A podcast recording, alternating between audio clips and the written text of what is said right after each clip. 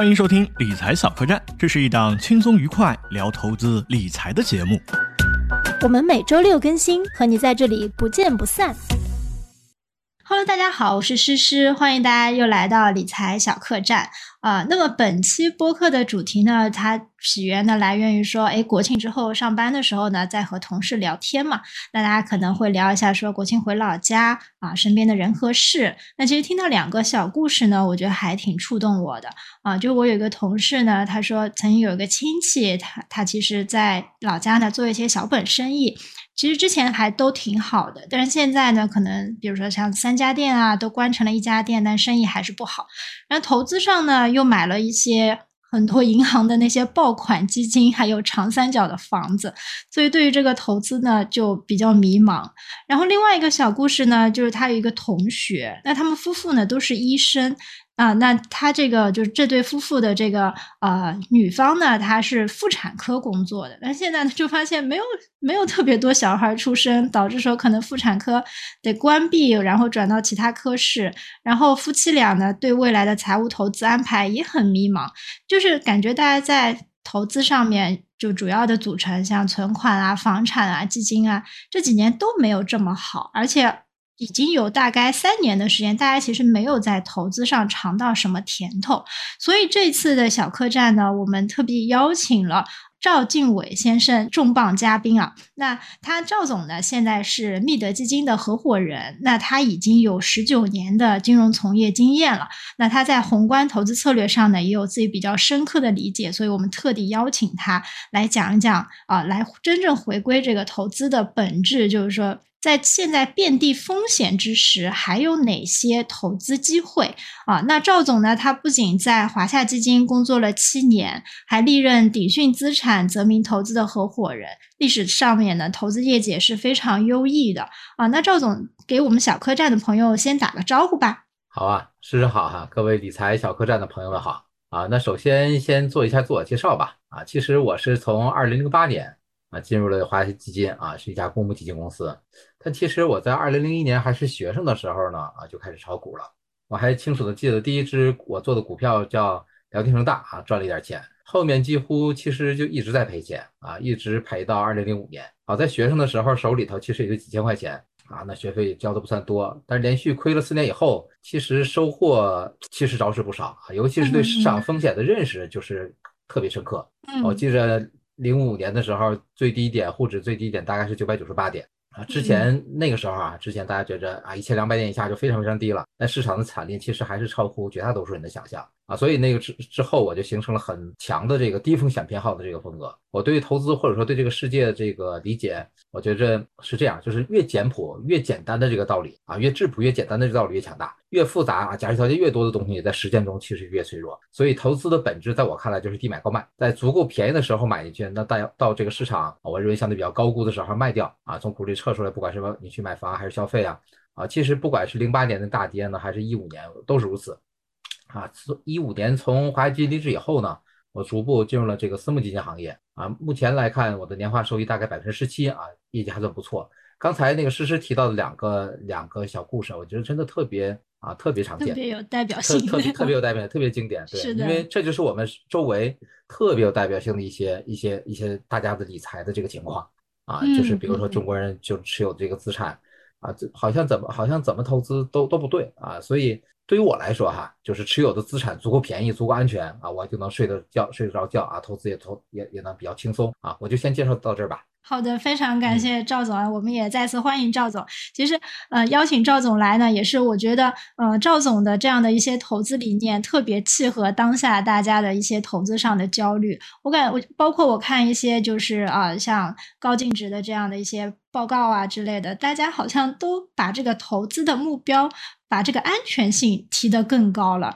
以及呢，就是我刚才讲的，大家其实最近没有在投资上尝到什么甜头，甚至是亏了很多钱。所以我想问赵总，想跟赵总聊的第一个点就是说，因为您在二级市场上也非常资深嘛，已经有近二十年的这样一个经验，我就问一个非常朴素的问题：就为什么我们这三年亏了那么多？就这个问题，我问过很多人，我想听听赵总您的想法是什么。我想三年，首先呢，投资股票或者股票型基金亏钱哈，嗯，的确很重要的原因是因为股市在二零零一年、二零二一年以后啊，就是一直处在一波小熊市里边。对。另外呢，比如说投资房子呢，其实。啊，你刚才也提到，其实我们现在生小孩越来越少啊，整个这个人口是在老龄化阶段里边啊，在人口老龄化这个过程里边，其实那一定是一定是这个，因为人越越老，需求越少啊，花钱越少，那这个这其实就是你想花钱少，整个经济体这个需求就会萎缩啊，那这样在一个这个经济体需求萎缩这个环境里边。那其实经济形势逐渐变差，再再加上这几年还有疫情，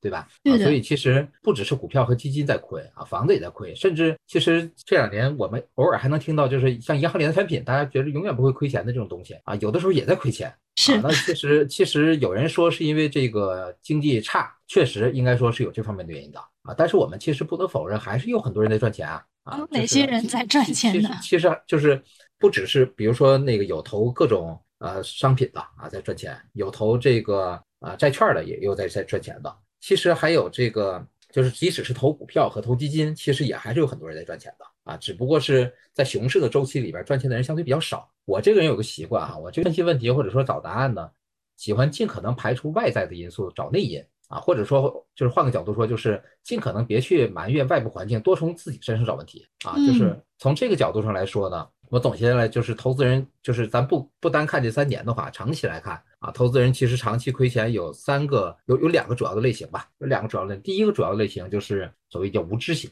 啊，无知型就是他其实就是对你买的产品其实缺乏基本的了解啊，就是我觉着买理财产品其实是是有是就是动辄花钱都都都是以万计步的啊，有的。就是很很相对有钱的家庭，可能是百万起步了。但是其实有的时候，咱们买个菜啊，还几毛几毛钱的跟人家去去去去这个谈价讲价。但是买个理财产品，经常一分钟都没用上，听人家听人家介绍一下，然后马上就去买了，甚至可能都没听人说，就看那爆款排序啊。有的时候银行也是听经理给你推荐，有的时候可能没有人给你推荐，你就看那个排行榜就买了啊。所以其实你是不是很清楚？就是比如说咱们说这个金融产品、理财产品有这个固收产品，有权益类产品。啊，固收产品偏这个固定收益的哈，给你一个一个相对稳定的收益的。权益类产品呢是浮动的，你买的是一个房子也好，买的是一个股票也好，买的是基金也好，啊，股票型基金也好，那其实就是这里边你你对这个你的产品应该有一个。概念啊，就是不能说，就是你对你的产品完全都不懂啊，你就去投，那这个这这个你出现这个后边出现亏损的概率肯定就很大了嘛。第二个种呢，就是自大型啊，自大型我有的时候也叫沉迷型，沉迷型就是其实其实最近这几年沉迷型变多了，因为很多人有有很多就是工作可能不能忙了，有时间去做投资了，那他在这个环情况下呢，就做了几年投资之后，有的有的人甚至做了十几年的这个股民或者基民哈，他就觉得自己很专业了。啊，他就觉得我已经是一个特别牛的人了啊！他就是虽然他也每天经常在学习这个理财的课程之类的啊，但是我们要知道，就是其实这是一个常识。我我经常说要尊重常识啊，在任何一个行业都是内行人赚外行人的钱啊！这个常识其实我们应该应该就是经常反复的，就有的时候有你有的人去创业啊，就是他可能在他喜欢了就是二十年的一个行业上去创业，但是你要知道，你个人喜欢并不等于你是一个业内人。这是有很大差距的。你和在这个行业工作了二十年的人，其实完全大多数时候你是完全没法比的啊。所以其实用业余替代专业，用个人替代团队，很多时候注定了这部分就是所谓自大型的投资人，在起跑线上就输了。所以我就啊，你说，我觉得赵总这个特讲的特讲的特别在我心坎上，就是现在尤其是亏了这么多年之后，大家普遍都说啊，这个基金经理啊，这个都不如我自己买的好，我自己买的可能还是亏的少一点，所以我觉得呃这一点确实是总结的特别到位。你刚才举的那个例子，其实一会儿我们再细说哈。但是其实这里边需要有，就是那个有一个基金经理可能不如我跑得好，我觉得这里边，呃，一个呢可能是金你基金经理买的那个行业啊，你自己买可能跟大盘差不多，对吧？基金经理他因为他单做那个行业，那个行业就是比大盘差，可能是这个原因。另外还有一个原因，其实我觉着就是抛开那个基金，因为我们今天其实不单聊的是基金，因为投资咱们刚才说了，中国人就是投资两个啊两两个最大的东西，一个是房子，一个是存款。那其实哪怕把房子和存款也抛开哈，就是我是觉着投大多数人投资会亏钱，或者说投资不是那么成功，其实这里边是有必然性的，啊，这个必然性我跟你简单聊聊哈。好吧。啊，就是这里边就涉及到消费和投资的区别啊，消费是顺人性的。什么叫顺人性呢？就是啊，如果这个东西它不顺着人，就是不没有很大很多人有需要啊，它就不会有人买。所以消费，比如说我买一个车，一定是这个车卖的越好，它的这个成本就越低啊，它的服务也越越就比如说服务的网点越多啊，那其实这个你应该应该说你的就是卖的越好的车，你越应该去买啊，因为它这个被验证质量也越有保障，对吧？但是投资呢是反人性的。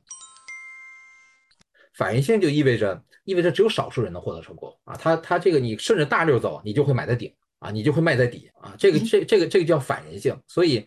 反人性就意味着什么？意味着只有少数人可以。这个和其他就是别的行业是有巨大差异的。那也就意味着什么呢？就是虽然投资和其他就是别的行业一样的是什么？就是行内人赚行外人的钱，也是专业的人赚不专业的人的钱。但是不一样的是，投资是反人性的，即使是在投资圈内，可能也是。少数人获得巨大的成功，大部分人可能都是很平庸的。对，其实我一直觉得投资经理是一个特别残酷的一个行业，他的这个呃业绩啊、成绩啊，他每天都会展现给大家看啊。当然，这个我们不多说。其实我们今天主要还是讲说在。就遍地风险嘛，就我们讲的这个遍地风险，我觉得就是说大家的避险情绪其实肉眼可见的上升。啊，因为大家其实现在本职的工作，像我们啊金融行业的可能都担心啊裁员啊降薪啊，就对于安全性的需求呢，就是超可能确实是超过了对收益的要求，而且我们会看到说个人的这种存款啊现金啊一直在增加，就说说说大家没钱啊，但是这个存款一直在增加。啊，那其实。我们对于说这个呃，像这个房产啊、存款啊，其实确实是居民投资的这种压舱石。那在现在的这种风险时刻，您觉得就这类资产还能有避险的啊，还能满足这个大家的避险的需求吗？就是什么样的资产现在算是一个可以投资的一些好资产？什么资产是好资产？这是一个很好的问题，这就涉及到这个所谓财富管理这块话题了。就是你比如说你的。啊，咱们说个人也好，你的家庭也好，有多少财富？那其实我觉得今天咱们可以作为一个，假如说我是你的啊，就是财富管家，哎，啊财理财顾问啊，现在一般都咱们都经常叫 FA 哈，就理财顾问啊。那假如说我是你你的这个理财顾问，那在回答这个问题之前，我先问一个相对有点隐私一点的问题啊，是是你的这个家庭财富构成比例，像房子呀、存款啊、啊股票或者宽偏股型基金呐，啊，或者是其他一些另类资产，另类资产就比如说像黄金啊、字画。古董、名表，就这些占比，在你的家庭里面大概是什么样的呢？嗯嗯，这个问题的话，其实就是呃，在房子这块，我有点难以区分啊。就是有一些，就是我基本是自住的房子，因为我对投资房产这件事情就不太敢。房子房子这事儿是这样，就是嗯，自住，比如说你家如果有两套房子，就是那就有一套算算不算投资，这一套之外的就算投资。对我我我我其实就一套自住，我不投资房子，因为我其实，在基金行业也呃，就是基金销售行业挺挺多年的，就我一直被洗脑，就是说啊，这个这个就房产，因为未来的这个生育率下降啊之类的，或者是说，其实这个它的顶峰已经，我我觉得是对的，顶峰已经过掉了，所以其实如果把这个自住的房子拿出去不看，当然我我没有算上说，哎，我就是。爸妈的房子就我可能就是自己嘛，就如果是自住的房子不算的话，我的呃投资配置其实特别的激进，我大概百分之八十以上的资产都放在了股票型的基金里面，对，其他的可能就是一些存款啊，然后呃像这种。字画、名表什么的，我一般不接触，就因为我我可能还是觉得是说，就我一直还是挺信奉说，你理解什么样的东西，然后你就去投什么样的东西，因为本身也没有钱特别特别多嘛，所以我其实我的配置还挺极端的，我经常跟人家说，我就天天满 仓。呃，但其实你的这个配置啊，就是从这个。就跟你的专专业，包或者说你的工作可能有很大的相关性，就是你的这个就真的是信，就投资到你相信的东西上边了啊。是的，这个这个其实在中国家庭里边，你应该是不典型的啊。我我觉得你是比较比比比较比较理性，而且比较这个，我认为是比较好的这个资产配置啊。一会儿再再说具体的细分，但是从这个很多研究报告上来看，咱们中国人持有的最大资产，当然他可能把咱们自住的也算在内了哈，就是两两块最大资产，第一是房子，第二是存款。啊，都是比如说几十万一级的以上的，当然房子可能都不止几十万一级了哈。我首先先说答案哈，我觉着这两块资产都不是好资产。我这里要给大家划一个重点，就是赵总认为，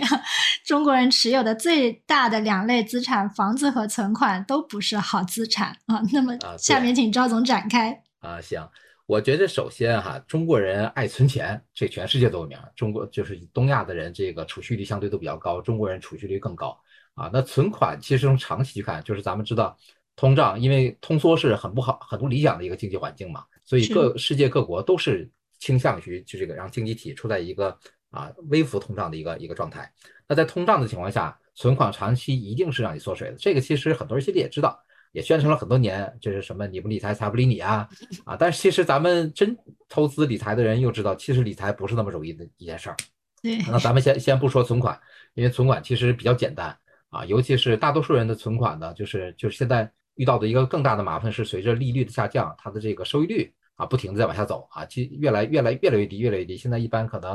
啊，年化百分之二点几、三点几这样的产品啊为主了啊。那第二块的就是啊，就是房子。房子这个事儿啊，要比这个存款复杂一些啊，因为说实话，房子能成为就是咱们中国人财富里边就其实可能你的房子也是你财富最大的一块，只不过你是自住。对。但是房子能成为就是中国人的这个，我觉得我可以用投资信仰来形容啊，就是从历史上确实很多人赚钱都是通过房子。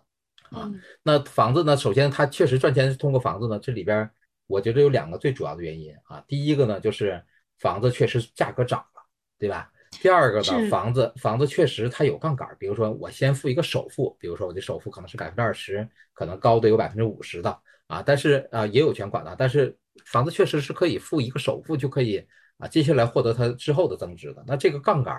啊，杠杆其实是让一部分人暴富的一个很重要的一个理由。啊，但是我把这个事儿就是稍微长一点，这个总结一下哈，就是一个东西能成为这个投理财信仰啊，其实是需要很多的这个啊很多的这个条件的啊。首先呢，就是它历史上真的是啊，就是就是确实是靠财富增值，而且这个时间不能短啊，这个时间一般得长于五年十年啊，才才能逐渐逐渐很多后边的人。把就是啊，你看我挣钱了吧？就是这个财富效应啊，这个财富效应把这个很多啊，这个说房价要跌这些人不停的被打脸，对吧？啊，那其实已经打脸了两三次了，对，已经打脸了可能二十年了啊，所以是的，所所所以就是打脸了很多很多年之后呢，就是后边也没有人敢轻易的说房价会跌了啊，所以这个就是，但是房子为什么不是好资产呢？这个实际上是一个时代的一个变化啊。我先说房子之前的它有什么属性，首先房子的是一个刚需。啊，那就像你似的，你人得住啊，衣食住行是刚需，对吧？啊，那其实它首先第一个属性就是消费性的属性。这个房子呢，从不只是这个消费上的一个刚需，而且它还是很重要的一个资产。它不像这个车或者你吃的这个食品，你这个东西不吃，它就就它它它就它过期了，对吧？就得扔了。啊，车呢，你你哪怕不开的时间长，那个车也就不值钱了。但是房子可能是它它是一个很强的资产啊，所以它就具备了很强的金融属性。第二个呢，就是房子其实首首先它背后它有很大的它背后的这个土地的这个性质。其实整个人类历史上，土地都是很重要的一项资产啊，这就是为什么房子有很大的一个金融属性很重要的一个原因哈。那在这个时间足够长的时间啊，中国人相当长多的中国人理财第一个选择就是买房子啊，那这几乎几乎已经成为这个信仰了啊，那些既得利益者甚甚至成为这个味道者了。啊，那这个这这个就就成就我就我就把它这种情况叫为叫叫这个投资信仰了啊。但实际上房子也是一种资产，房子作为一个资产，它的这个几个影响它价格的几个主要的因素包括哪几个呢？第一个人口啊，人口就是因为房子的需求是人嘛，那婚龄人口就是房子需求的这个主要人群。那随着中国这个一九八七年以以后啊，生育率一九八七年以后逐渐下行，就可以我们可以看到现在中国已经进入老龄化了。啊，那我认为未来至少十五年人口红利都是负的啊，所以其实人口是对房价最不利的一个因素。第二个因素呢是城镇化啊，我们现在看到的数据，目前中国的城镇化率已经达到不同的口径哈，但是基本是在六十五到七十这个区间啊，距离美国、欧美发达国家这个百分之八十的城镇化率呢还有一点差距，但这个差距呢已经很小了。我们认为未来城镇化率还会逐年提升，但提升的速度会非常的慢了。第三个就是 GDP。GDP 其实不论是对于一个国家还是对于一个城市，都是都是一样的，就是那些哪些国家或者哪些城市，它的这个就是经济发展水平越好啊，它的这个经济水平就是 GDP 增速越高啊，那这个经济发展的好，它肯定一定是有赚挣了好多钱嘛啊，那它这个房价容易高啊，也容易理解。第四个呢，就是 M 二或者叫这个 CPI 啊，就是其实它统计的都是社会的通胀情况，就是我放了很多钱，放了很多很多水啊，印了很多钱，那这样的话通胀就是，但是通胀是对所有的资产都都有利的啊，不只是房子。那我们回顾这四个主要的因素：人口、城镇化率、GDP 和 M 二啊，那人口对房价是不利的，城镇化呢可能不会下降，但是也很提升的也会很慢的。GDP 呢，其实我们能看到现在中国的这个经济增速是逐渐下行的。啊，只有 M 二对房价还能有一定的支撑，所以我不能说房价一定跌啊。如果放的水水足够多，房价还是能撑住。但是房价相对于其他的资产来说啊，因为有那些不利的因素，我认为肯定它不是一个好资产了。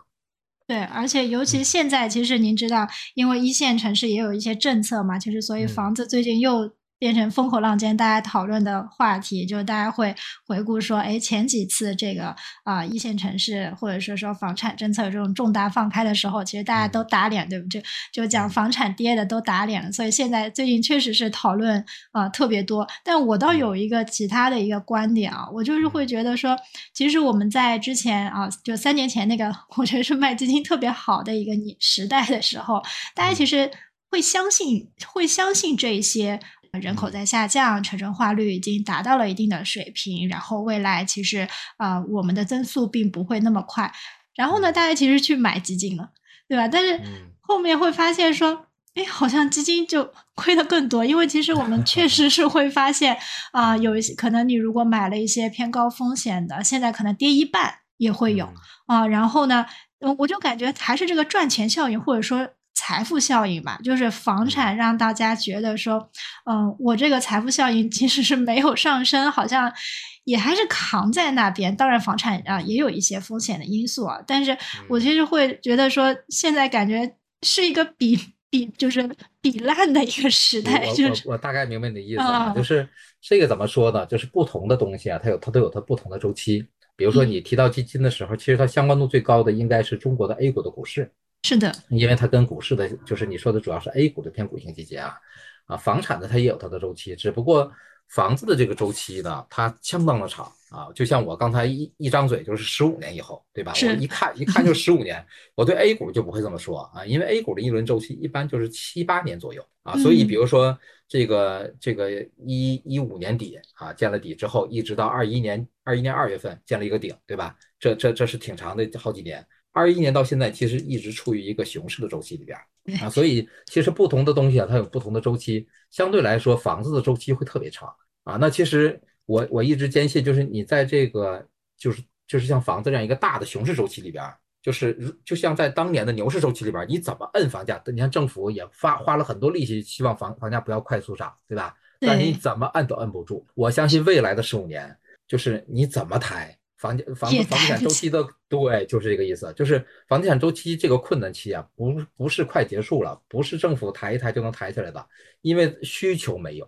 啊，因为咱们就说了，有些这个医生，就像你最开始举那个例子，有些医生他这个科室都被裁，都都都裁一大半人，对吧？是的。所以其实他这个东西在需求没有了的情况下，你怎么抬也抬不起来啊。这个就是这个这个就是东西，这个周期这个东西啊，就是你不是这个不是说政府政策想怎么样就能怎么样的。啊，同样，这个基金这个东西呢，其实你刚才也说这个啊，最近三年很惨啊，那是那是因为三年前买太高了，我我我 这这这个这个有点有点这个残酷哈。但是那个位置呢，确实就是很很重要的一个一个顶部啊，就是虽然没有一五年或者零七年那么高哈，但确实也是很重要的一个顶部啊。所以其实这个就是一个资产择时的一个问题了。对这点，其实我非常认可。就是，呃，赵总讲的，其实还是要抓住本质。就我觉得房产它其实本质还是这个，呃，需求嘛，就是需求我们看到在下降。那其实像那个。赵总，您是做基金经理的啊？其实我之前在跟您沟通啊，咱们这一期呃小客栈的节目的时候呢，您其实当时的观点非常的明确，就是您认为基金仍然是大部分人最佳的选择。那我当时看到这个，我就就会会想说，哎，这个有没有一点王婆卖瓜 卖自夸的一个一个感受？因为大家其实之前都这么说。那在三年后啊，赵总仍然肯定这个观点。那您有没有一些？其他比较独特的或者足够让我们大家信服的理由，咱们再聊聊基金这个事儿。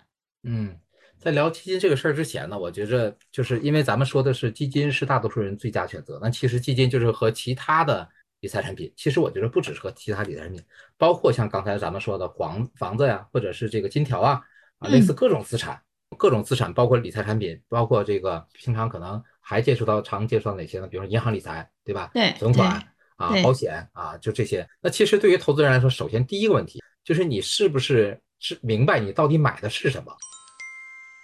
啊，其实有些投资人，其实而且不是少数哈，很多投资人在买这个产品的时候，对于你买的到底是什么东西，其实没没弄明白。但是说实话哈，真弄明白这个事儿，还真不是那么容易。它是一个其实很复杂而且专业的一个，就是用我们用我们相相对这个专业点的话说，就是叫你要清晰了解你的底层资产，只有了解你的顶层底层资产是啥，你才能把这个钱赚得明白。说白了，你赔钱也赔得明白。啊，那这个呢，我们就第一步先先明白底层资产这个概念。嗯，第二个呢，就是我把你刚才这个问题啊，我觉得可以拆成两个，这是一个特别好特别好的问题啊，我觉得也是理财最重要的问题，也是大家特别想了解的一个问题。对对 对，很多时候投资人特别关心，就是就是有的时候跟我聊哈，哎，赵总你买了什么股票了？他的目的就是他也想跟着买啊，一般我不会告诉他，因为可能两周之后我调研了之后，我我可能看好这个公司，但是两周之后我发现这这个公司有一些问题。我可能就卖了或者大幅减仓了，但是我可能想不起来跟他也说一遍啊，因此我也不会，我就没法去告诉他。所以其实在我看来，我买哪只股票并不重要，因为我随时有可能再做交易把它卖掉。但是投资里边最重要的是，你选择合适的资产，并且选择合适合适的这个金融产品去投资这样资产，这才是理财里边最重要的问题。你刚才那个问题，我说拆成两个具体的小问题，第一个，嗯，就是为什么基金对于大多数人来说是最佳选择？第二个就是你刚才提到，就是三年后的现在。啊，基金跌了这么多，还是最好的产品吗？还有说它基金还值得信任吗？对对对，这是这是两个问题啊。咱们先来回答第一个啊，诗诗，你刚才提到的这个前提就是啊，就是投资人他得对自己的需求和风险有足够足够清晰的认知啊，这是一个很重要的前提。嗯，咱们一起来理一下哈，就是你看你看看你对你的这个，其实，你对你的这个理财是不是做到心中有数了？就第一个，比如说。啊，你对投资年化收益的这个期待啊是多少？这个期待合不合理？你认为哪些资产能够获得这样的收益？而你之前这刚才我问这几个这个问题，你是如何得出这个结论的？嗯，我来回答一下，因为刚才我也讲了，我的资产里面除了自住的房产之外，剩下的部分其实大部分都是啊基金啊，而且呢是以股股混型为主的。为什么呢？因为就是我们做很多基金类的投教嘛，我们这在做投教的同时，其实也是教育自己。我就就长期来说啊，大家认为股混类的资产的话，可能是要到年化百分之十以上啊，所以呢，我其实我的投资期待呢，就是在长期的这个环境当中，这个收益率啊能达到百分之十以上。那你认为你这个投期待合理吗？啊，我认为就是。我我自己会有一个感觉，我感觉说经济如果会有一些下台阶的话，包括说这个 GDP 的这个增长率也不是特别高的话，可能本身权益类资产，因为权益类资产它底层也是经济增长嘛。那权益类资产的这个风风险，就是它的一个收益预期，是不是也要调低一点？所以我感觉我 现在调到了大概长期百分之八，但我不知道这个期待是不是还是合理的。但是确实，我啊，大部分的资金可以，其实可以认为我是一个偏，就我因为配的东西很多嘛，但是其实。整合来看的话，就类似一个呃，就吃贝塔的这个行情，就是偏股型的基金。对对，就偏股型偏指数。我先来回答你一下这个问题啊，就是我个人觉着呢，你对这个就是长期收益的期待大体是合理的啊，大体合理。但是其实这背后有一些有一些所谓为什么你会得出这样的这个这样的认知，或者说你会做出这样的配置，其实你应该是之前有了一些就是认知，但这些认知啊，你要知道这些数据。及及其数据的来源是很重要的，就是这里边，比如说股混这个概念，其实真正的资产配置的时候是没有股混这个概念的啊，因为股票就是股票，债券就是债券啊，不或者说货基就是货基，咱们一般情况下就是三个最主要的类型啊，就是股票、债券和这个货币市场基金啊，他们是三三类东西啊。虽然债券和这个货币市场基金本质上都是债啊，但是它的它的这个时间或者流动性不一样嘛，所以它的收益差别也比较大。是，咱们就先先不说货基。就先说这个债券，那债券呢？比如说中国市场年化啊，过去十五年可能年化收益率六到七左右啊，但是最最近几年呢，随着这个就是就是无风险利率的下行，因为利率在下降嘛，所以债基的整体的收益率也在不断的下行啊。那这个这个大概是债，我觉得未来你对债券的这个收益呢，啊，如果说过去可能你预估到六到七啊是比较合适的，嗯啊，就是那未来呢，你可能预估到。三到六可能是比较合适的啊，也就是说你要大幅下调债债基的这部分的这个啊年化，就是长期年化，这个长期可能是五到十五年的这个长期年化的收益哈。是，嗯。那第二块呢是股票，股票的长期年化收益率呢，在 A 股实际上应该是啊正常可能不到十的啊，因为 A 股长期来看就是就是波动还是比较大。如果你单看指数呢，指数的表现应该是不到十的啊，但是主动型基金呢可能是能能平均能差不多到十，因为主动型基金。它的收益率还是比指数要好一些的啊，就我说的是主动型基金的这个平均收益率哈。对的，对的，这个我们算过。这这这里边可能有这个比大盘强的，也有比大盘差的，但平均的还是比大盘强啊，大概就是九到十这个区间。但是实际上我们经常看到的一个说股票基金就是刚才你提到的年化十二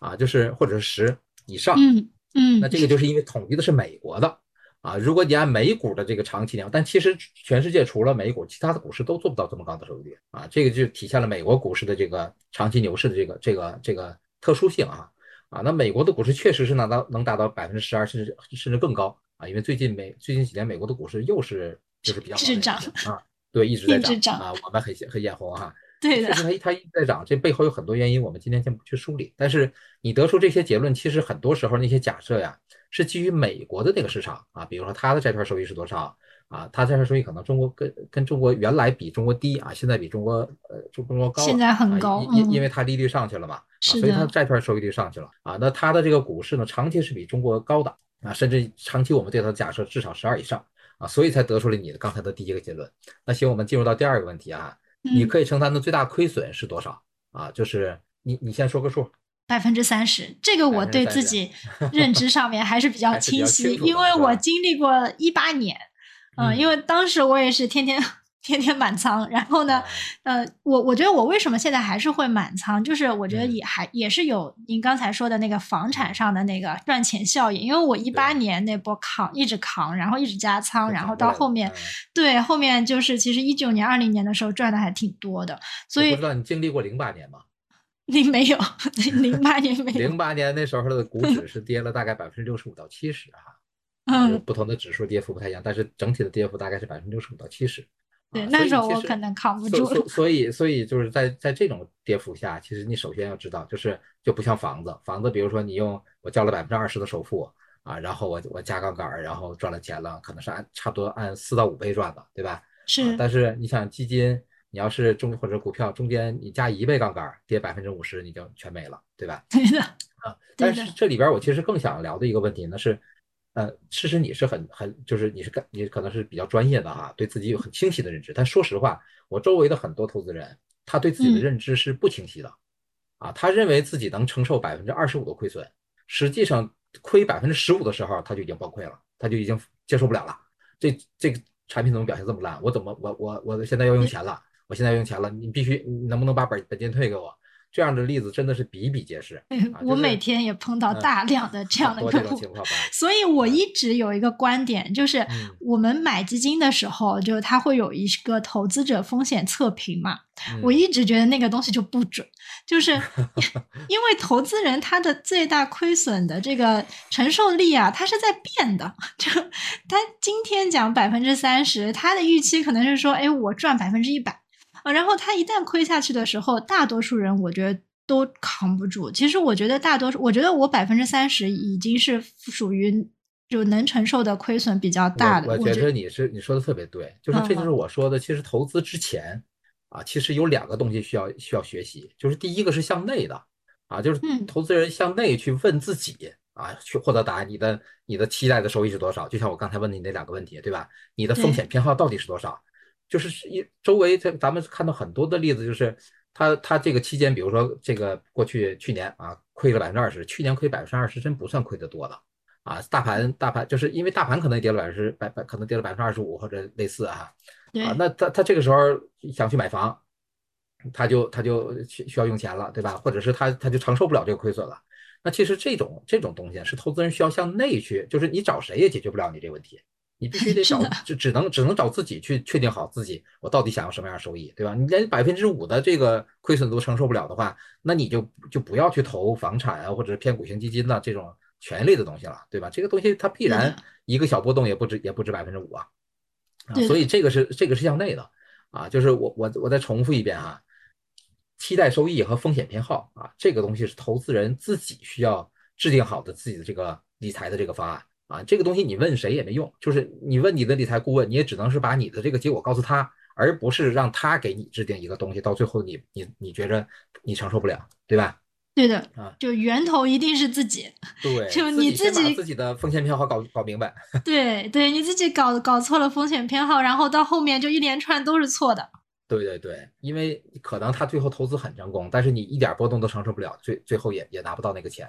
啊。第二个方向呢，就是投资人要向外去，向市场要答案的，就是需需要去向外学习的。因为刚就是刚才说，如果第一个部分是自己定的，第二个部分呢就市场定的。市场定的就包括，比如说我要对资产做分析，那比如说刚才咱们说过的资产，包括存款，包括房子，包括这个股市之类的，对吧？你要对于很多很多资产，比如说我历史上赚钱，我买过那个。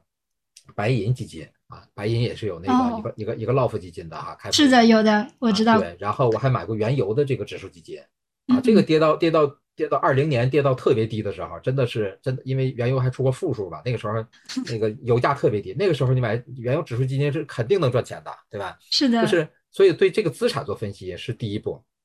第二步呢是这个资产配置，我先把这四步先都说完哈。第二步是资产配置。第三呢是基于这个，比如说资产这资产配置之后选择理财产品啊，产品类型。第四步是选择具体的产品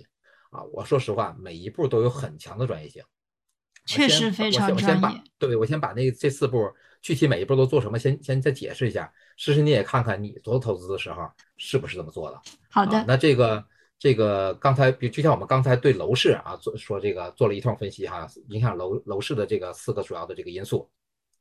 那其实这里边提一句。就是资产的收益啊，往往是最被投资人关注的，也最容易让人失去理智理智啊。咱们经常就是咱们做这个基金投资和销售的，经常说就是好做的时候不好卖，好卖的时候不好做。就是说，如果你看这个产品，它这个卖的特别好，一般都是顶。你在就像你说，你三年前那个东西特别好卖，一般情况下，这个时候即使不是顶，也也风险蛮大的了啊。好卖的时候不好，这就是好卖的时候不好做，好做的时候不好卖，就是像现在。啊，就是我觉得这个股市已经非常便宜了，但是现在你看产品非常难卖，对吧？没人买。对对对，这就是告诉我们什么呢？永远不要去抢市场上最热销的产品，甭管它是房子还是黄金，还是还是比如说股票基金之类的，甭管它是啥，只要这类产品火爆的销售，那背后一定就是风险的大幅积累，因为顶一定是大家买出来的，对吧？没有那么多钱进去才买买不出来顶，啊，这个就是这个这个就是一个一个一个一个常识吧。第二个呢，就是资产配置。资产配置就是我们选出来这些好资产之后，我们就是要要去，比如说我一共那个一百万哈，要去配这些资产，每个资产到底配多少啊？就像我刚才说，你的家庭财富是比例是个什么样的，对吧？啊，这个就是所谓的资产配置这一步啊。那比如说咱们这个第三步呢是产品类型选择，产品类型选择就比如说咱们要买 A 股，对吧？买 A 股，那我们可以有很多的渠道啊。那比如说这个你可以开个股票账户直接入场啊，开始干。嗯啊，第二步呢就是。我通过公募基金的方式，啊，或者是私募基金的方式，这都是就是其实还有还有其他途径啊，就是有些有些包括比较特殊的，像咱们说的什么那个定向增发的方式，定我买这个一些私募基金可以参与定向增发啊，其实很方式很多啊，这个是产品类型啊，产品类型就涉及到它不同产品类型，它这个门槛什么的可能都是不一样的，对吧？啊，比如说我开了股票账户，我可能在什么样的情况下我能才能做科创板啊，可能也是有一定门槛的。啊，然后具体的最后一步呢，就是具体的产品选择。具体的产品选择呢，你要是开股票账户，那可能你的产品选择就是我具体买哪只股啊，还是买哪只 ETF 啊，对吧？是的。那我要我要是这个做公募基金呢，就像刚才说，市场上有几千只公募基金了啊，这个这这么多公募基金怎么选呢？对吧？那私募基金它的类型可能更多啊。那投资人就像你刚才提到，就是三年前，假如说咱们举个例子哈，投资人三年前决定要买一只医药基金。啊，那三年前就是这三这三年股市也是跌的，医药也也也是跌的比较惨的，对吧？也可以说是其中非常惨。特别惨。那那那你这三年下来不亏钱就就怪了，对吧？啊，那这这种，但是这种还要去区分，你你持有这个基金到底是比指数基金大，还是比这个比比医药行业指数大，还是比医药行业指数小，对吧？你要是你持有这个主动型基金。比这个医药行业指数跌的还多啊，那就是你这个产品没选好，对吧？啊，但是如果说你这个你你这个医药基金主动基金比医药指数跌的少啊，那至少其实你的问题并不出现在并不出现这个基金经理身上，其实是出在你自己选这个最开始三年前选这个资产就选错了，对吧？我相信试试你啊，其实是比大多数投资人要专业的，要理性。我觉得主要主要我们的专业体现在理智，就是我觉得你看。你看你的结果未必未必有那么如意，就是你有想想，你有想想你的整个投资是把这四步都做了吗，对吧？我其实我感觉是从中间开始做的。对，很多人其实是没有前两步的，但说实话，前两步可能是最难的啊。这我就可以回答第一个小问题了。嗯。为什么基金对大多数人来说它是最佳的选择呢？其实咱们就是老老三老三样哈，那三点：专家理财、组合投资以及更好的流动性啊。这里边我稍微解释一下。就是怎么叫专家理财啊？就是怎么叫就就是说白了，就是基金经理还是比对于普通人说，他还是真正的内行的专家，对吧？啊，那些在就是这些，你不管怎么说，他是专门天天啊有研究员支持啊，有这个有有一个团队啊，有这个很多的研究报告去辅助他啊，他才能这个更好的去通过仓位啊，通过交易纪律啊去控制。啊，就以及分散风险的方法啊，那这样的话，它才能获得一个相对来说更大概率获得一个一个一个好的回报。那流动性呢，就是说，比如说，呃，怎么解释呢？比如说我同样买一个房子啊，那那市场上现在其实有一些有一个有一类产品叫 REITs，可能很多投资人接触的相对比较少哈。但其实 REITs 的背后也是类似一些房子或者一个工程的这个这个项目的，有点有点类似像它就是比如说一个物业这种东西。你可能你要自己买一这个，比如说某个大楼的物业，这个大楼的物业至少十个亿，你肯定买不起，对吧？但是我可能花一万块钱就可以配置这个物业，因为因为它变成 REITs 把它把它分散化了，对吧？对啊，那而而且我可以认为我现在买，它哪天我看这个大楼大厦这个商业大厦经营的不好了，对吧？我我我明天就卖了。但是你要是把这个大厦真买下来了，你可你可做不到这种流动性，对吧？我我现在你有 REITs 这个方式的产品之后呢，我流动性好了。我随时想卖，随时就可以卖，对吧？我随时看这个大厦现在经营的不好，就可以物业经营的不好，就可以把它卖了。所以这个就是流动性特别重要的一个好处，就是你看你你你想用钱了，或者你不看好这个产品了，你随时可以卖啊，这个是很重要很重要的一个好处啊。对，讲赵总讲到这里呢，其实赵总因为呃干货特别多啊，所以我给我们小客栈的朋友们简单在这个地方我们再做一个总结。就刚才赵总讲的，就是嗯，我们对于普通的投资者来说，选择这个如何配置呢？它是分分成四步。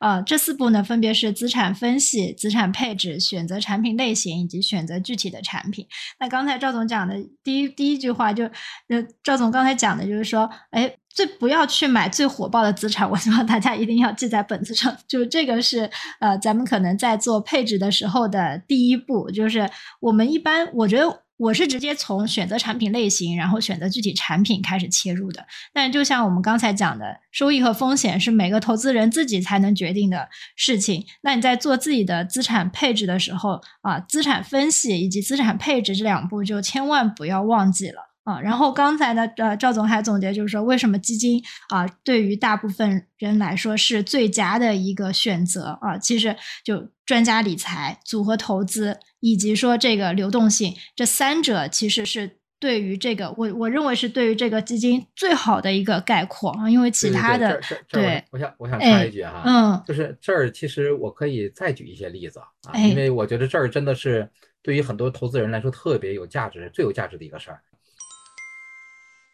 呃，比如说我周围有一个朋友想看好，前一段时间看好，假如说这个铜啊，呃，不不一定是铜，反正看好有色金属吧。嗯，啊，看好有色金属呢，其实他他的选择，他因为他很有钱的，他的选择其实很多啊。第一个选择呢是，就是他跟我问我，我我直接去干一家公司，我直接参股一家公司，我朋友干这个的怎么样啊？第二个选择呢是，我直接到 A 股市场上去买一些有色金属公司的股，就是股票，股票啊。那我我我对，那我直接去买股票。第三个选择呢？我给他推一些有色行业的这个基金啊。第四个选择呢，我我给他我还给他提了一个第四个选择，因为现在比如说有这个有色期货 ETF，其实有色期它其实配置的是什么呢？就是铜啊、铝啊、什么锌呐，这这些这些这些有色商品。如果你看好的是这些有色行业的公司，你就应该去买这个有色行业的这个基金，对吧？啊，如果你买的是有色，就只是看好这些有色金属的价格，你就不需要去买那些。公司了，因为 A 股是跌的呀，对吧？你就可以直接去买这些商品啊，这个 ETF 有色期货 ETF，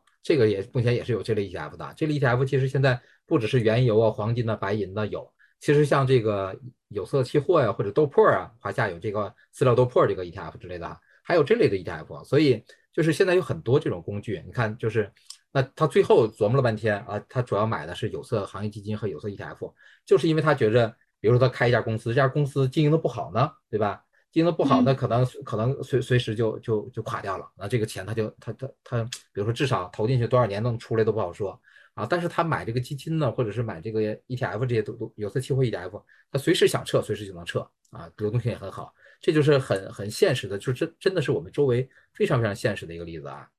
对的对的，还是举刚才那个，比如说买医药基金亏钱这个例子吧。啊，就是就是说说实话，我周围真真的有真的有这么一个朋友。就是他到处去骂这个基金经理啊，啊，就是我觉着吧，首先你骂这个基金经理也没什么用，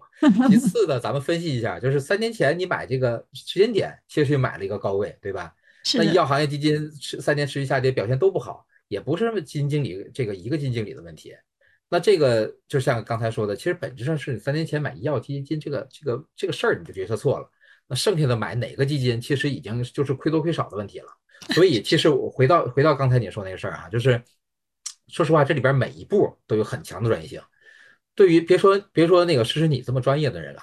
对于大多数投资人来说更不专业，对吧？他根本不可能独自完成这些工作。所以在投资人在这这这里边，在在这个过程中就是犯一些错误，在我看来简直再正常不过了。那还是回到那个假设，今天我是你的这个理财顾问，嗯，那我希望给你做一个，咱们因为是给投资人这个真真真正到他理财是能。真正能操作哈，那咱们就操作一遍。我觉着啊，比如说我给你用最简单的模型哈，做一个理财方案。那大多数我认为大多数家庭的理财方案呢，大概是这样：首先第一步呢，需要有现金理财的配置。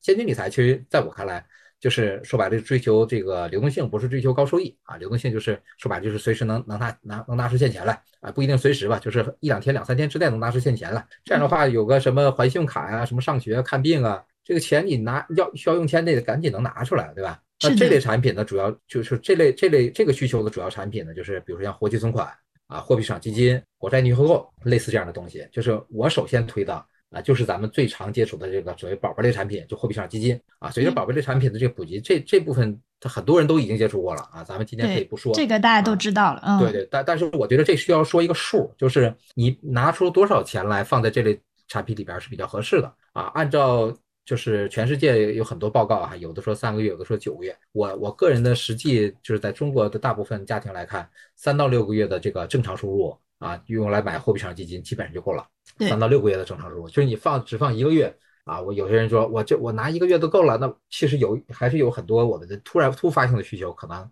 就不够了啊。这个不够了就傻眼了，对吧？是的。所以就是不要发生这样的情况，你留出三到六个月来，不差那点儿。啊，然后，然后这是作为理财顾问，就是我觉得很重要的一块啊，就是你不能让投，就是你的这个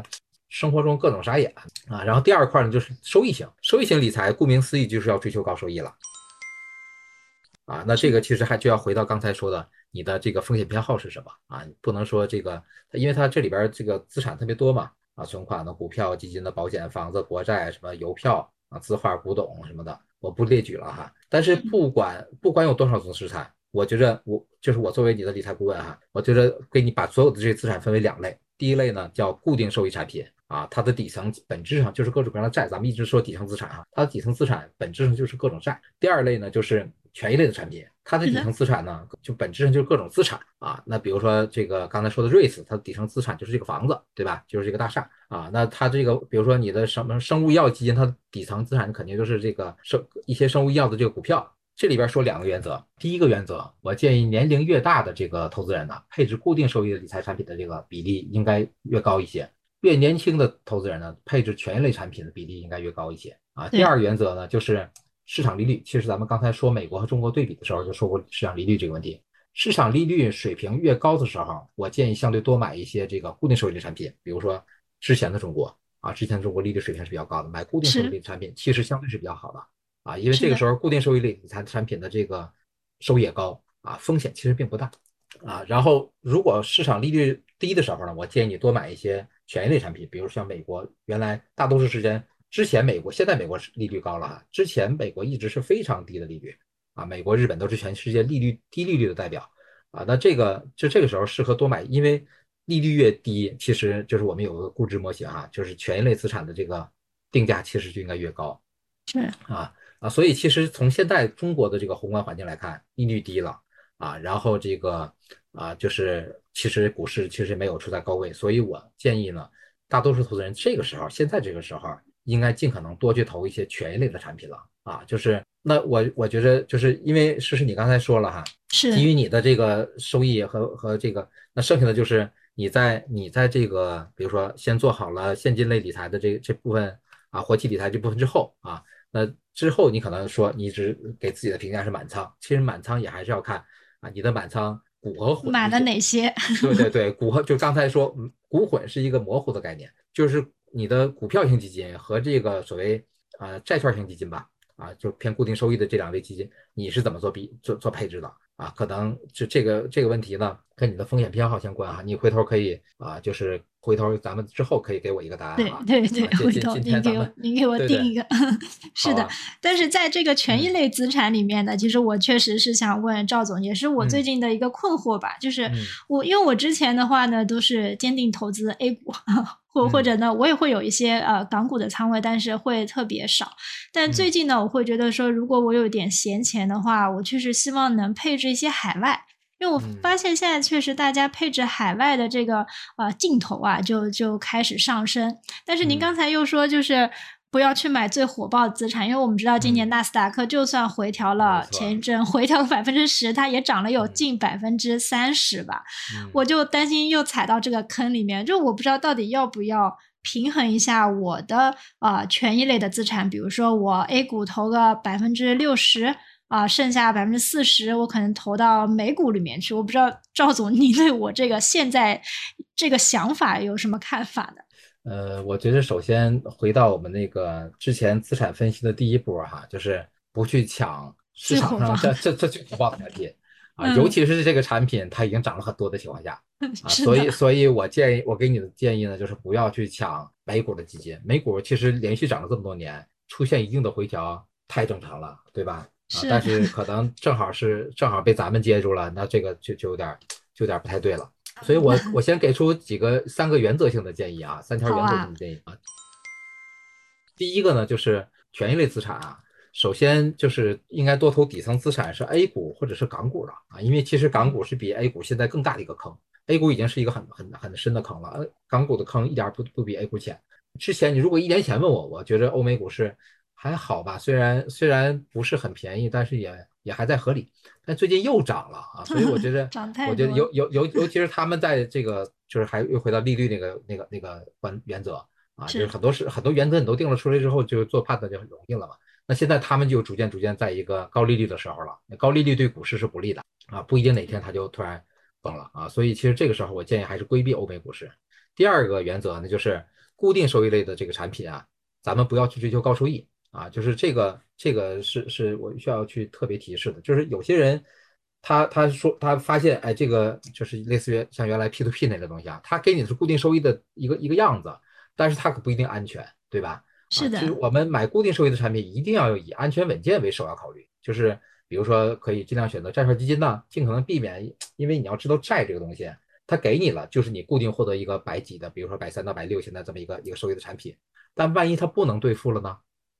就没了，没了，对吧？踩雷了，你这个东西至少至少可能百分之五六十以上就没了啊！就是踩雷的产品哈，经常是这样，就是一下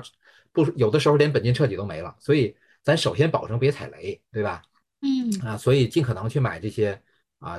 存款，存款收益率可能要更低一些啊，或者是这个债券基金呢这类这类产品。第三个呢，就是有关公募基金，我建议当下尽可能买指数基金。您觉得买哪个指数会好一点呢？啊，买哪个指数，咱们一会儿再聊哈，因为这涉及到 这涉及到就是就是下一个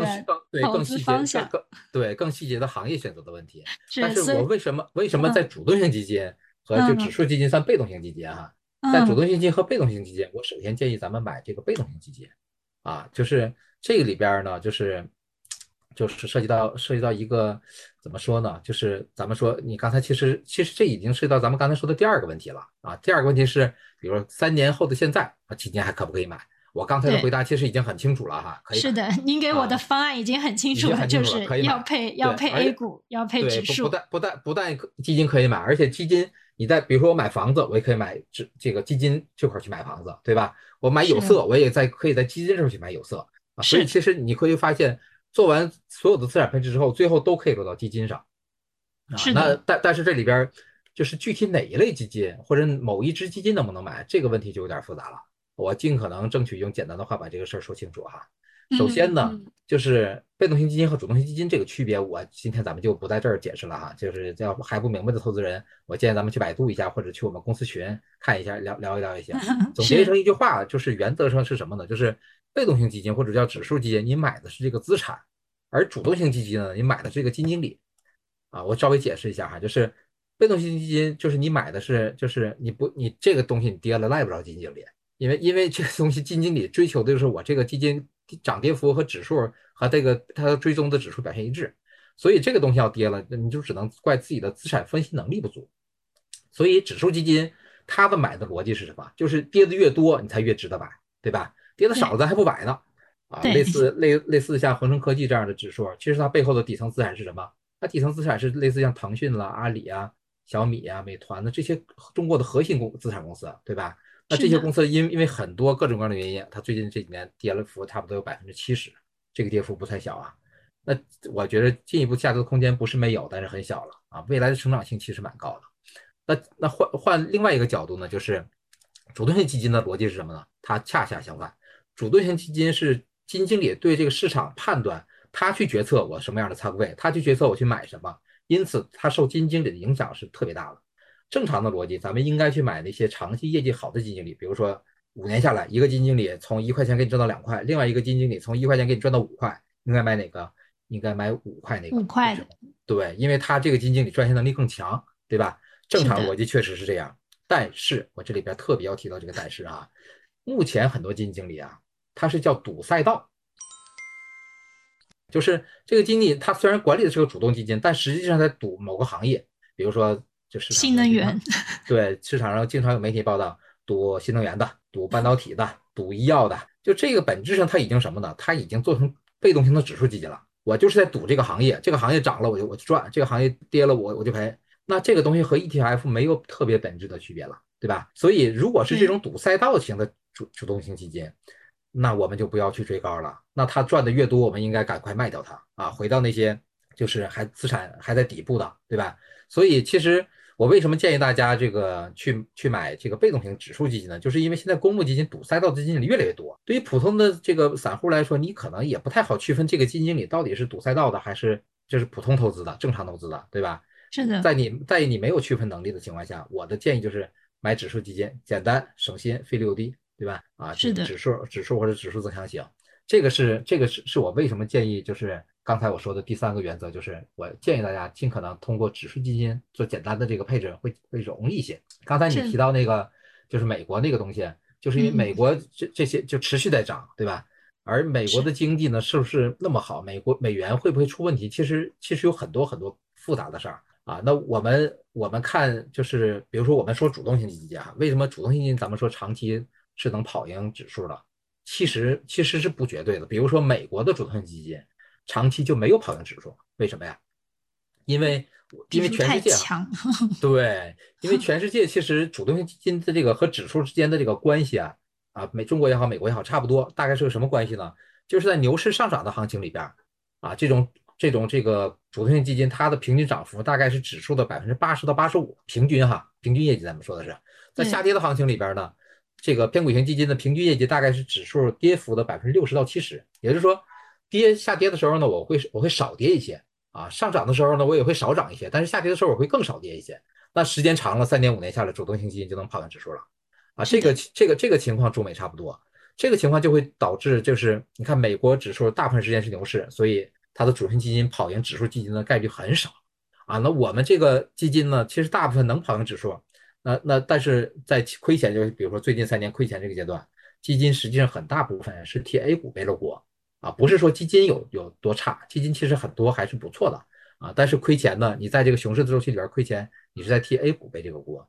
对这个我特别认同。其实我们呃小客栈的朋友应该也有听过，之前很多我们讲被动型基金买的是资产，主动型基金买的是基金经理这样的一些观点了。大家也，我觉得大家也也特别认同。我觉得指公募里面买指数这一个叙事的逻辑被越来越多的人所认同了，因为确实基金经理大家看不懂。我觉得呃就像是现在大家注重。安全要高于收益，对吧？大家会越来越觉得说，我看得懂的东西，就是说，呃，我我看得清的东西会更安全一些。我觉得从这个维度，诠释安全也会更好一些。就像呃，为什么赵总觉得说基金是还是适合大部分人的？就是刚才那三个点，因为这三个点就是它在另一种程度上面提供了你的安全的保障。那下面呢，我其实就想问问赵总了。那您也讲到说资产。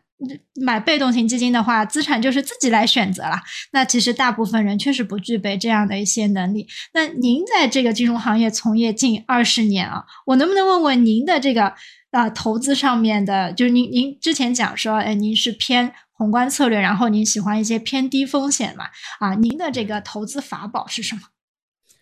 呃，对，其实在这个说我宏观策略可能偏小众一点，但其实本质特别简单，就像你刚才说。我我要我我给投资人建议呢，是去买这个，比如说公募基金里边也是选这个被动型的指数基金，啊，那其实这里边就涉及到你刚才说的特别对，就是资产分析和资产配置这步，等于是让投资人去完成，对吧？因为这个基金经理不用去做什么了，基金经理只要跟跟上这个指数买做个 ETF，跟上这指数就行了。但是恰恰是就就问题就在这儿，资产分析和资产配置这个步这步啊，其实它是更专业的。这份工作根本搞不懂，对普通投资人更难，根本搞不懂。所以，我其实我的工作呢，就是不管我我这宏观策略具体是怎么怎么做啊，其实我的本质的工作就是去搞定这两步，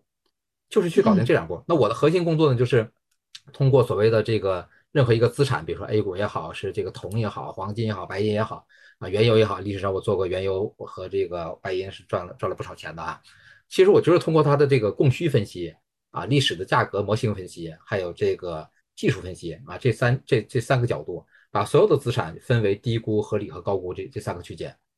那通过通过那每个资产，比如说它落在不同的区间里边，那最后再去对比它这个啊，就是哪个更便宜。那我只去买低估区间这个资产，持有到合理区间卖出啊，这就是我的低买高卖。要是说和别人有什么不一样的地方呢？就是大多数基金经理他的投资标的是。A 股和港股的这些上市公司，那你想，光现在 A 股就五千多家上市公司，对吧？其实是很累的。但是我的投资范围呢，不只是这些。但是我其实不太看个股哈，我的主要范围就是就是行业和和商品啊。那其实就是可见，其实我的选择面啊，因为我的选择面其实比比这个 A 股的基金经理实际上是更多了，因为我可以更多的去看，比如说白银的、黄金的、原油啊这些东西了。我的范围其实更大了啊，那范围更大了，我的选择面更大。第二个呢，就是。因为我永远买在低估区间，这就意味着我面临的潜在风险更小，啊，那潜在的收益更高，就我买的更便宜，也就更加安全稳健。这么说呀，其实还是有点抽象哈。我来还还是举个例子吧，啊，因为这个这个东西靠靠这么说，永远还是还是还是对很多投资人来说还是比较比较不容易理解。那其实回到常识，常识是什么呢？就是大部分资产啊，或者说资产的大部分时间都处于合理区间。咱们就假设有很多很多种资产，有一百种也好，一千种也好啊，假设一百种吧，啊，原油、黄金、股票、什么债券、铜啊，什么螺纹啊，什么这些螺纹钢啊，这些全都算啊，就一百种资产啊，然后这分它分布在零到一百这个这个区间里边，那我们基于资产大部分时间都在合理区间这这个这个假设，那我们就可以正常的理解啊，十五到八十五这是正常价格区间，那可能这个正常价格区间就有九十种资产都在这个区间里边，零到十五这个区间的资产呢，可能只有五个。而八十五到一百这个区间的这个这个资产呢，可能也只有五个，那是也就是说，剩下的九十种资产都在合理区间。我的工作呢，就是去找出这零到十五这区间这个资产，然后买入，等到它这个回头慢慢慢慢运动到，比如说三十到到四十这个区间，我再卖出。嗯，我认为现在 A 股呢，大概就处在二十啊或者二十五啊，大概这样的一个位置上啊，所以就是这么理解，就是我用数字这么说，大家可能就能理解了。而且这里边我还可以给大家简单算个账啊，比如说。A 股如果输出在二十这个位置，涨到四十，是不是我们就赚了一倍？翻倍。对，但如果 A 股输出在二十五这个位置，那它只有涨到类似五十五十这样的位置，我们才实现了翻倍，对吧？是那未来随着 A 股就是比如说过过了三年之后涨上去了哈，比如说涨到了这个四千点，或者是这个五千点啊，比如说涨到五千点，五千点可能类似在我这个区间里边，可能已经到这个啊七十这样的位置了。七十这样的位置呢，那你想你得再涨到多少还能就就算涨到一百，那我我也我也我也没赚上一半，对吧？啊，我我的我的我的我的这个收益还不到百分之五十，但是我在我如果在十这个位置，我只要涨到十五，其实我就赚了百分之五十了。这个就是所谓我刚才说的这个潜在风险更小啊，潜在收益更高的这个道理。就是你买的说白了，用简单的话说，就是你买的越便宜，你的风险自然越小，你的收益自然越高，对吧？这个这是这个是这个是一个最简单的，在我看来是一个最简单的一个数学问题了。是的，但是在您的这个，就是其实大家都能够理解，买的便宜，风险小，所以我就嗯等这个机会。啊，我觉得专业投资者是能够在零到十五这个区间一直等待的。我觉得大多数投资者他可能就是等不及，就是怎么扛过这一段，就怎么扛过这一段区间，其实还是要把自己对于这个资产的这个理解啊，要再往上提。因为你越能够坚定这件事情，你才能够在这个零到十五的区间。就像我们说 A 股，您觉得现在是到了二十的这个位置，那其实要充分的信相信。这这一个认识，然后我们可能才能等下去。这个其实是我我特别希望能告诉这个是小客栈的朋友们。这个是投资范围大很重要的一个好处了。如果你只能投 A 股，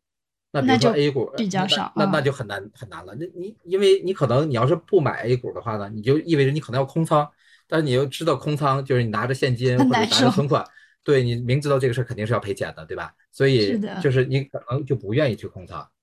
那你就可能你犯错误的概率就更大。这就是我我投资范围更大的一个很重要的好处了。比如说我今年是赚钱的，那我我今年赚钱也不是在说实话也不是在 A 股上赚的，啊我是在其他的资产上赚的啊。那这个其实就比如说我是在今年是在橡胶上赚的，不具体去解释那个橡胶的机会了啊。是，但是那当你买的这个东西都很便宜的时候，你就拿得住了，对吧？但是当你只有 A 股这个东西可选，那这个这个事儿这个题就不好做了，对吧？对的，对的。嗯哎，那其实咱们今天这个讲的东西特别实操，我再问一个嗯大家最最关心就特别特别实操的吧。就如果嗯以 A 股，您觉得现在处在二十的这个位置的话，您看嗯好哪些投资机会呢？这个所所有的聊天最后都绕不过这个话题，就是 买什么、这个买什么最后大家感兴趣永远都是这个干货哈。是的，呃，我我肯定不能提个股，那我就聊聊行业吧。首先呢，我觉着就是，呃，刚才咱们也说了啊，比如说像那个最开始你就说到，有些现在儿科都都把这个科室的人都裁的差不多了，就是那在中国老龄化这个时代里边儿，咱们说这个大多数行业的需求都是萎缩的啊，因为是的因为人更不愿意花钱了嘛，啊，随着岁数的上升，自然就不愿意花钱了。那还有哪些行业的需求是是是能往十年、十五年看是稳定增长的呢？这个嗯里边就就特别值得去研究和挖掘。那首先，我给大家提一些思路哈，可能未必全啊，也未甚至未必对，但是我给大家提供一个思路，让大家去思考。第一个，我就是医药和类似养老这样的行业，因为人过了六十之后，其实中国在这方面的准备是不是那么充足的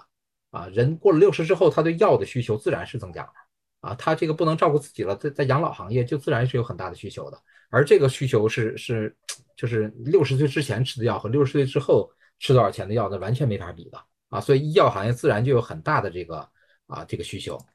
这个这个理论我就不再细解释了哈，但是我们最看好的呢，其实是创新药。创新药是从多个方面受益的啊。这个第一个呢，就是老龄化时代，咱们刚才提到这个需求暴增，意味着市场会变大。第二个呢，就是中国正在进行国产替代，这就意味着咱们的这个国产药的这个市场份额会提升。第三个呢，就是咱们我们能看到人才快速的回流和生物药技术的快速提升，意味着这个研发的速度会得到提高，那研发的成果自然也就更更值得期待啊。所以我觉得创新药这个领域可能是。医药这个方向上啊，最值得关注的一个一一个一个子细分市场。第二个细分市场啊，我建议大家可以看看军工啊，中国的经济体量不断增长，现在已经是世界啊 GDP 世界第二了，甚至达到了这个美国接近美国 GDP，在二零二一年二二零二一年应该是接近八成了。这个体量在之前是没有过的，日本在最高的时候也只有百分之六十左右啊，所以就是现在意味着中国的这个。啊，这个经济发展已经对美国形成很强的冲击了啊，这就意味着中美之间的博弈会会加强，啊，中美之间的博弈就是全球地缘政治格局的这个紧张，那世界各国就会自然会增加这个军备装军事装备的这个和技术这个需求，来应对潜在的威胁。其实现在威胁可能都不能算是潜在的了啊！中国的近代史一次一次告诉我们，这个落后就挨打。我们也现在也能看到大国的这个军备竞赛又卷土重来了。所有的不只是中国、美国，是所有的，包括德国、法国、英国、日本，所有的国家，所有的主要国家，军费都是一年又一年涨，而且这个涨都不是小涨，都是一年又一年的大涨啊！我们叫这个暗潮汹涌也好，就是这现在俄乌冲突啊，或者巴以冲突，这个一一波又一波来袭，都能看出来，现在安全是当今时代特别重要的一个需求。啊，中国的军费其实开支占 GDP 的比重持续一直是比较低的，但是未来这个格局很有可能会发生变化，不只是军工，其实包括对于卡脖子的这个一些技术啊，我们比如说这个科创板就是为了解决卡脖子问题啊，那其实这些国产替代的公司未来可能都有，因为它的需求是有保障的，对吧？啊，在这个市它这个市场份额也是要提升的，那自然它的这个我一直在说需有需求，你这个行业才有才有才有发展。啊，如果这个行业是变小的，市场是变小，这个行业就没法发展。我先给大家举这么两个例子啊，说白了都是从需求，然后看景气度啊，景气度确实提升了，它的周期就会往上走啊，往上走，那我们的这个投资机会就会相对来说会更大一些。其他的呢，比如说像这个还有一块就是像生猪啊，生猪可能这个国 A 股的生猪的这个板块，其实现在处正处在一个下行周期，我建议投资人还是不要轻易碰啊。但是生猪这个这个这个商品啊，其实离底部应该很近了啊，因为它的这个成本一直在比较高的位置上，需求呢，其实其实未来我觉得还是相对比较稳定的啊。但是这个生猪呢，它这个企业赔钱已经赔了好多年了啊，我觉得未来可能随着就是供给端逐渐逐渐有所出清啊，未来它的价格应该是啊很难有向下太大的空间了。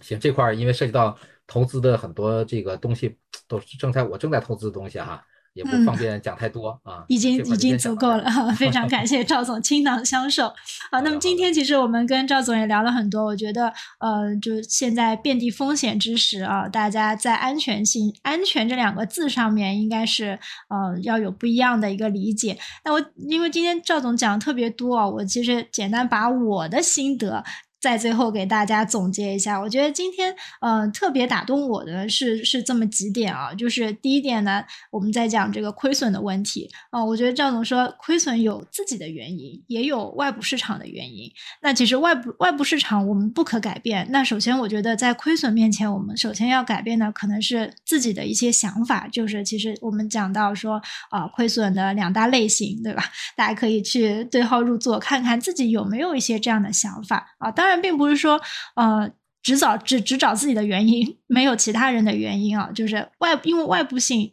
它是大家统一面对的这样的一个问题啊。那其次呢，呃，在房产和存款上面，赵总给了非常鲜明的观点，就是都不是特别好的资产啊。在基金这一块呢，其实还是适合普通人的。在基金这一块，现在到底是能不能投啊？投什么？其实我建议大家还是可以去看一下，说那四步哈，就这四步看起来非常的书面化，但是其实最后大道至简，其实就落在这四步。你你少做一步，可能对你后面的这个投资收益都会有影响。这四步是资产分析、资产配置、选择产品类型以及选择具体的产品。那最后赵总也给了我们一些啊投资机会啊，但是大家啊其实也是啊需要。客观理性的来对待这样一些啊投资机会啊，也自己可以多去收集收集这样的资料啊，因为我们通常就是我们小客栈有一句格言，就是每个人自己都是自己投资的第一负责人嘛。那其实，在上一期啊，我们小客栈的就有建有推荐过一本书，叫《宝贵的人生建议》，有一句金句呢，我特地留在今天来分享。它里面说啊，要变得富有，不需要赚更多的钱，首先要做的是更好的管理已经赚到的钱。所以，我们今天这一期呢，希望能够给大家一些些啊，在管理自己赚到的钱上面的一些小建议或者一些小心得。嗯，那赵总其实在之前有有有一个观点，我也觉得特别好，就是他说投资和消费是完全相反的。消费你可以去买最热的东西，但是投资要规避啊很热的东西。那消费我觉得是可以冲动的，因为它后果是比较小的。但是投资不一样，我觉得在人生当中，你非常有可能因为一到两个不正确的投资决策而让你的人生陷入困境。所以买投资品的时候呢，啊，不能买的太容易，也应该三思再三思啊。我觉得遍地风险之时，最大的风险可能是来自于你的认知。在此呢，特别感谢我们的嘉宾支持方密德基金啊，密德基金呢本身拥有特别强大的一个公募基金背景啊，独比较独特的这个金融科技赋能，还有呢专业的这个资产配置管理能力，相信大家在今天和赵总的这个聊天当中啊，都有非常能 get 到这些点啊。呃，密德基金本身呢，主要它的这些基金管理的这个团队啊，都是从业有超过十余年，历经了牛熊的周期。那因为本身和密德的老板关系还不错啊，所以我们后面如果有机会的话，也会再多多邀请其他各有所长的基金经理来和大家聊聊投资的这件事儿。嗯，那特别贴心的是呢，赵总这边呢，也是说，如果啊小客栈的朋友们啊有进一步希望投资交流的一些需求。或者说，对于财富规划这一块的一些问题呢，啊，他提供了他的小助理的一个微信，可以供大家联系。因为赵总本身特别忙嘛，所以我们先可以和小助理这边来做一些交流沟通。那当当然，大家如果有任何问题的话，也可以在小客栈的留言板当中留言，我们赵总呢也会及时来看大家的留言，然后再给大家做一些解答。那我们也非常期待赵总下一次能够在返场再给我们讲这么多的一个干货。好，谢谢大家，今天我们小客栈呢就到这边啊，大家拜拜。感谢诗诗啊，感谢所有小客栈的朋友们啊，希望大家在啊理财的路上携手同行，一起赚钱。好，好的，好，拜拜，谢谢，拜。